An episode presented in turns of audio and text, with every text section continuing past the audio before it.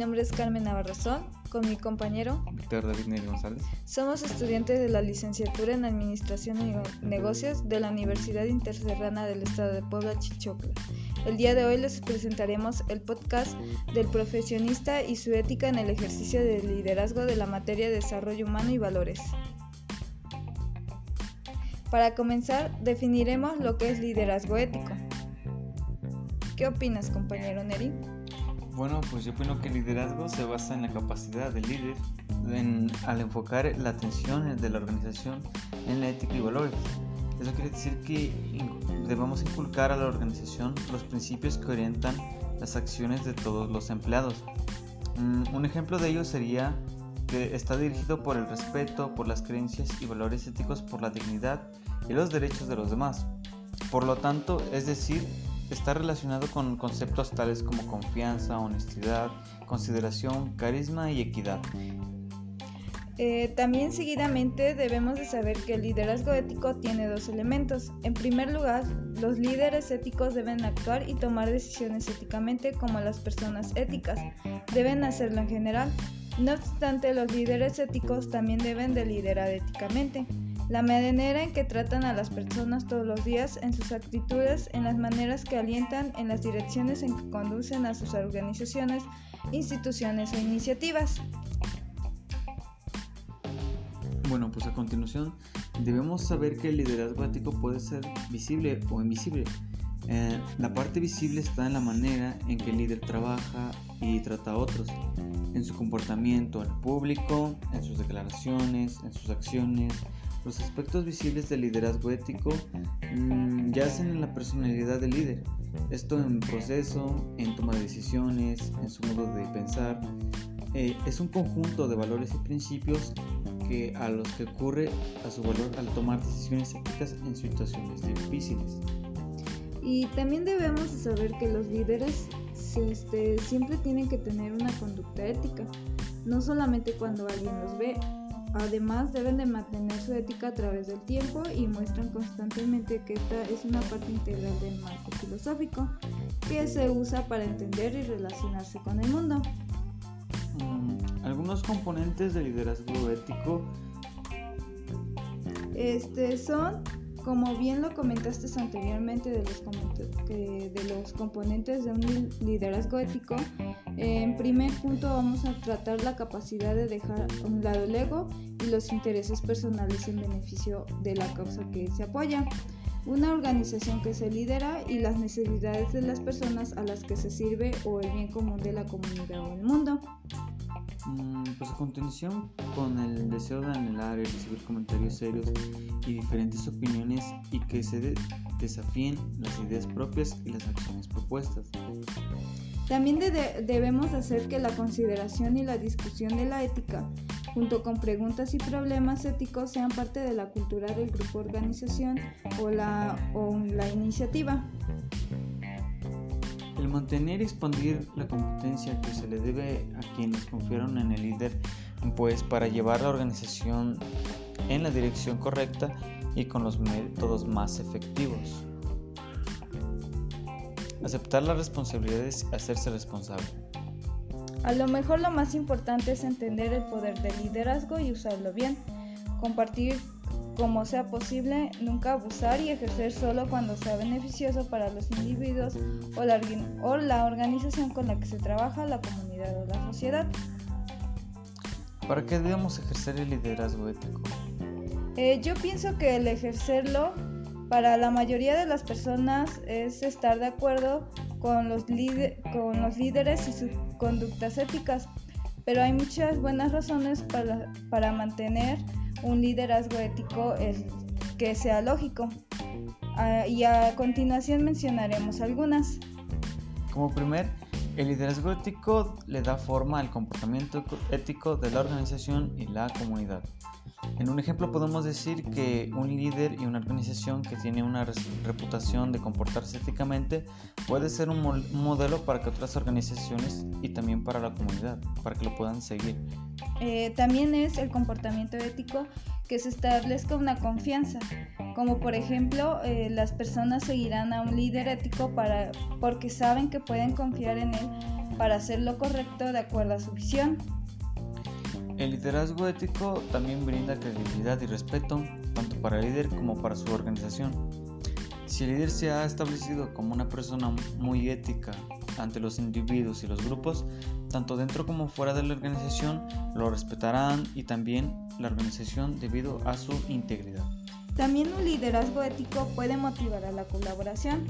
Por ejemplo, este, otras organizaciones se pueden tener más deseos de colaborar con el líder y su organización si saben que estos siempre trabajan éticamente.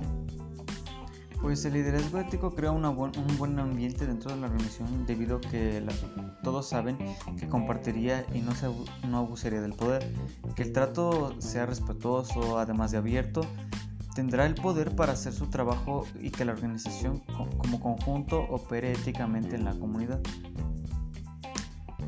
Este, por consiguiente tenemos que si se tiene una suposición fuerte o si se apoya verdaderamente una posición, el liderazgo ético le permite a la organización ser la autoridad moral. Eh, también debemos de saber qué es la manera correcta de hacer las cosas. Este, todos tienen como una obligación consigo mismos, con la organización, con la comunidad o con la sociedad para desarrollar un sistema ético coherente que busque hacer el mundo un lugar mejor. De hecho, el liderazgo ético tiene, puede permitirse la dignidad, debido a que un líder y su organización saben que siempre se consideran la ética en sus decisiones, acciones e integraciones. Mm, puede Pueden dormir tranquilos por la mañana y despertarse sin tener que cuestionar por su propia integridad. Además puedo agregar que una cultura empresarial, empresarial perdón, centrada en la ética deriva en efectos positivos para los negocios. Para ello es importante programar dentro de las compañías un liderazgo ético a través del establecimiento de pautas y procedimientos éticos. Bueno, pues los líderes que tienen la importancia de actuar efectivamente tendrán más probabilidades de traer los mejores empleados y clientes. Mm, para poner en ejemplo correcto, para los trabajadores ayuda a crear un entorno que alienta una buena ciudadanía corporativa y que motiva a los colaboradores que se desempeñan mejor y de forma más innovadora. Para ello deben seguir los siguientes pasos.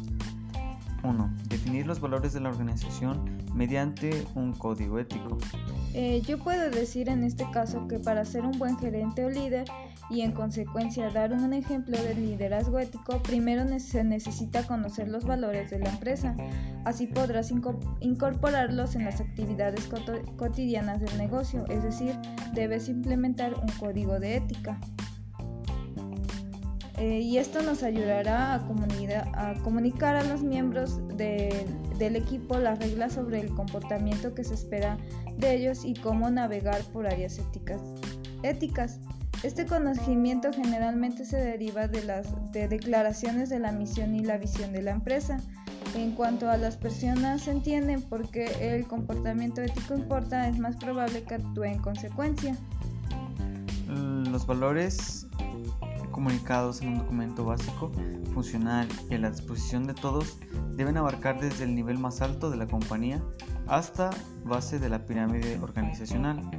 En el código debe quedar claro para todos los empleados y reforzarse mediante capacitaciones regulares y otros eventos. Además, debe contemplarse la revisión de estas reglas mediante que el negocio crece o cambie. Número 2. Adoptar transparencia en la toma de decisiones y en las comunicaciones. Para una buena práctica es tener una política de puertas abiertas y reuniones personales regulares para que los trabajadores puedan dar sugerencias y puntos de vista. Así el equipo podrá apreciar que sus opiniones son bienvenidas y valoradas. Esta acción genera confianza y cultivará su entorno respetuoso dentro de la empresa. 3 todos deben cumplir las expectativas éticas. Las reglas se deben cumplir y no pueden permitirse excusas. Nadie puede quedar exento de cumplir los estándares éticos establecidos. Mm, en este sentido, se debe mantener que el estado de ética como un buen deber total y absoluto en la compañía. Todos deben hacerse responsables en su conducta, especialmente los líderes en cada departamento y gerentes de alto perfil. En el número 4 podemos encontrar reconocer y recompensar ejemplos del comportamiento ético. Este nos dice que ser un libre proactivo no solo es enfatizar en la prevención, en donde también debemos de tomar el tiempo de aplaudir las elecciones éticas positivas y recompensar a los empleados que tienen el valor de, admitir un error y aprender de ellos.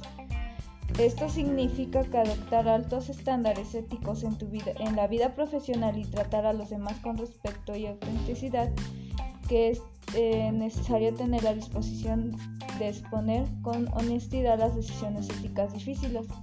No temas democratizar la toma de decisiones y pedir opiniones y sugerencias a tu personal, compartir y delegar tareas empoderará y motivará al equipo.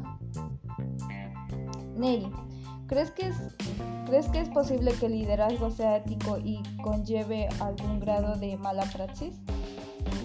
Es posible que se lleve un buen liderazgo ético, ya que, como se ha mencionado anteriormente, se basa en la capacidad del líder de enfocar la atención de la organización de la ética en, los valores y e inculcar a la organización los principios que se orientarán a las acciones de todos los empleados. Mm, ¿Qué más me puedes decir sobre esto, compañera? Porque mientras que una mala praxis surge cuando los líderes se promueven la insatisfacción con el Estado, cuando realmente lo que quieren es una insatisfacción limitada y un cambio incremental, de modo que las operaciones actuales no se vean interrumpidas. Mientras que en la insatisfacción con la relación es alentada, se critican las políticas y el procedimiento corporativo. Esto nos da una razón en que se prefiere la certidumbre a la incertidumbre. A los ejecutivos y los gerentes y empleados no les gusta que le hagan pensar más allá de lo que es cómodo. De hecho, se resisten a hacerlo. Promover una sana insatisfacción con el estatus puede ser muy difícil porque el líder se arriesga a que los gerentes y los empleados no sean capaces de afrontar problemas para ellos que no están preparados. Por tanto, a menos que estén preparados para ello, los líderes deben formar insatisfacción entre gerentes y empleados. De lo contrario, los líderes de los líderes se exponen a, acusados por malas praxis. ¿Qué más agregarías? Yo agregaría que el apoyar, el guiar y el compartir ideas es el secreto para dar poder a los empleados de la era del conocimiento. El compartir ideas es importante porque estas son la base de la creación del valor. El, crear una cultura alrededor del intercambio de ideas para promover el compromiso y a la vez hacer tras bastidores todo lo posible. Por contener dicho intercambio de ideas para controlar a la gente es una mala praxis. Eh, debemos de saber que en el mundo corporativo suele ser más apreciada la devoción que la innovación. A pesar que del interés que hay en la innovación, la mayoría de las organizaciones prefieren el conformismo a la innovación y la tranquilidad al cambio, hasta que la compañía se vea obligada a buscar nuevas ideas. Para finalizar, debemos de saber que los líderes éticos saben actuar en el momento correcto y por las razones correctas. En ética y liderazgo empresarial hace mención en el mismo texto a las causas que se pueden llevar tanto un líder como las empresas a cometer fallas éticas. Algunas de las razones individuales por las que incurren en comportamientos no éticos que tienen que ver con que al ignorar los límites, por ejemplo, los valores de la compañía o los códigos de la industria, el seguir a la multitud los viene, a ser un problema de actitud la falta del autocontrol. En cuanto a los motivos organizacionales, figuran aspectos como mm, falta de modelos de roles positivos, ausencia de estándares codificados de comportamiento y capacidad, falta de responsabilidad. Y esto sería todo por el día de hoy. Gracias. Hasta luego.